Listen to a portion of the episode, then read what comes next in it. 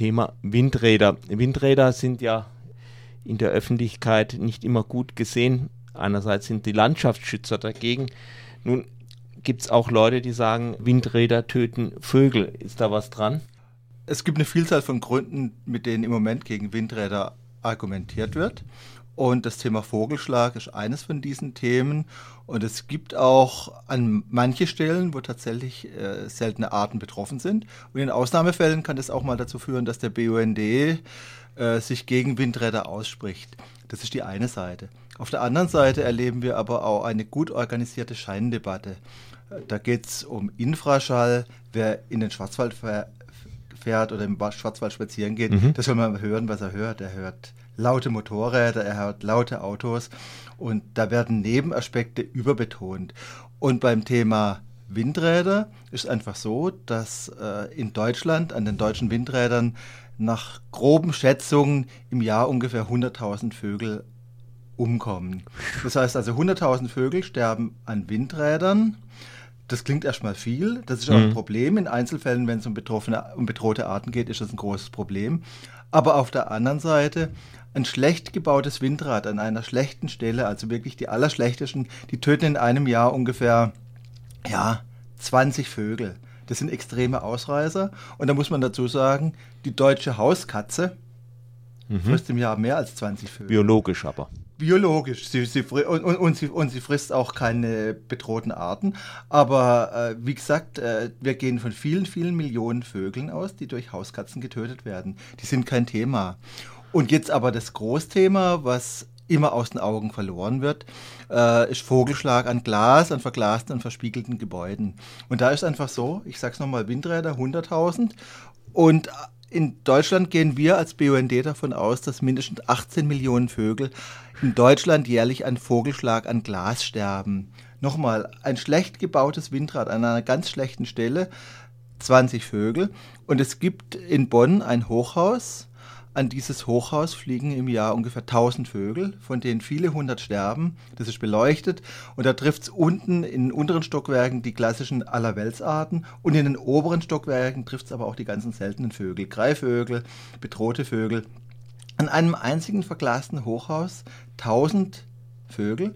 Und da sagen wir, diesen Aufwand, den wir im Moment sinnvollerweise betreiben, um Windräder zu entschärfen, da gibt es ganz, ganz viele gute Vorschläge, mhm. wie man Windräder für den Vogelschlag ungefährlich machen kann, für die Vögel ungefährlich machen kann, Standortauswahl, manchmal auch abstellen.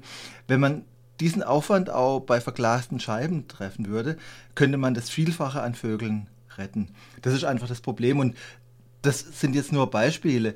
Äh, ein riesengroßes Thema für uns als BUND ist im Moment das Thema Insektensterben.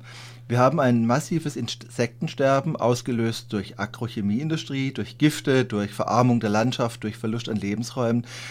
Unsere Experten sagen, an vielen Stellen haben wir einen Verlust bei Insekten von 80 Prozent. Jetzt ist es einfach so, Schwalben, Fledermäuse leben von, mhm. in, äh, leben von Insekten.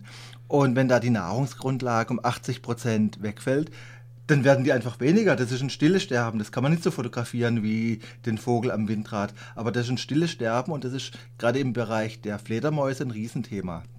Es gibt ganz viele Vögel, äh, die fressen nicht das ganze Jahr Insekten, aber in der auch Brutaufzuchtsphase äh, fressen Meisen und diese ganzen anderen Vögel fressen die dann auch Insekten und brauchen die, um ihre Jungen aufzuziehen.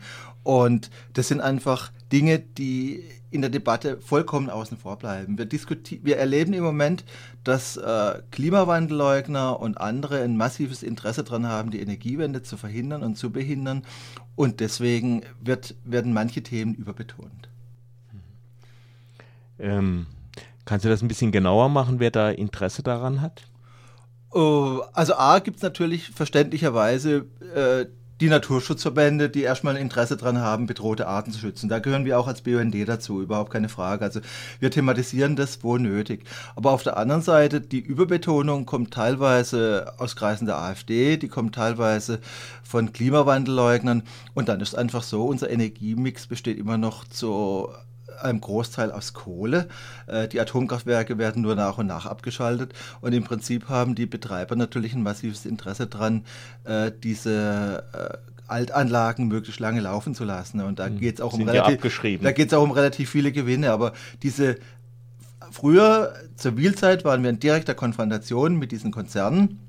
Heute schicken die häufig Bürgerinitiativen vor. Wobei diese Bürgerinitiativen sind teilweise industrienah, teilweise industriegelenkt, teilweise gibt es auch nur Impulse. Also wir erleben einfach, dass äh, ja von Klimawandelleugnern wie Eike oder von Klimawandelskeptikern wie der Deutschen Wildtierstiftung, dass da ganz, ganz viele Impulse kommen, die von äh, Windradgegnern äh, aufgegriffen werden.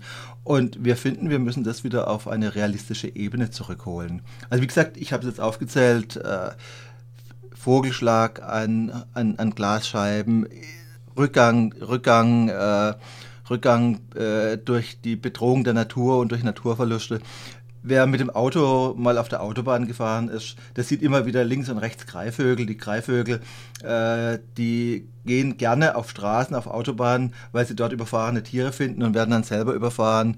Stromleitungsverluste und auch an der Eisenbahn gibt es enorm hohe Verluste. Also auch die Eisenbahn tötet ab und zu mal irgendeinen Igel oder, oder, oder einen Hasen und dann kommt der Greifvogel, will ihn holen, wird dann selber erwischt. Also das sind sehr, sehr hohe Zahlen. Ich sage das jetzt relativ undifferenziert. Wer das nachschauen will, nach, äh, nachlesen will, die genauen Zahlen und die genauen Quellen, findet die natürlich auf der BUND Homepage oder gibt bei irgendeiner Suchmaschine den Begriff Vogelsterben BUND ein, dann findet man die genauen Quellen und die genauen Hintergründe zu diesen Informationen, die ich jetzt nur sehr, sehr verkürzt darstellen kann. Vielen Dank für dieses Interview. Ich bedanke mich für euer Interesse.